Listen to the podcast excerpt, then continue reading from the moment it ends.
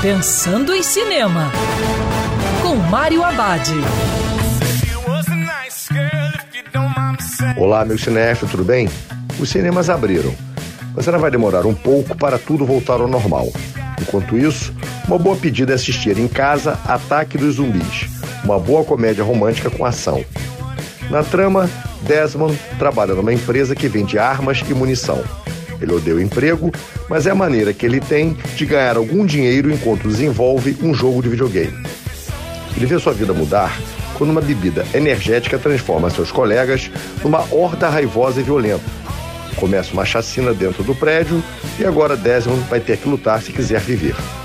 Ataque dos Zumbis tem ótimas cenas engraçadas de ação. Ao mesmo tempo, o roteiro fala sobre como a classe trabalhadora se tornou uma massa de zumbis. O filme é na cutuca, a política das armas e a cultura pop. Tudo isso se junta num filme divertido. Lembrando, em tempos de coronavírus, o cinema também pode ser no sofá de casa. Quer ouvir essa coluna novamente? É só procurar nas plataformas de streaming de áudio.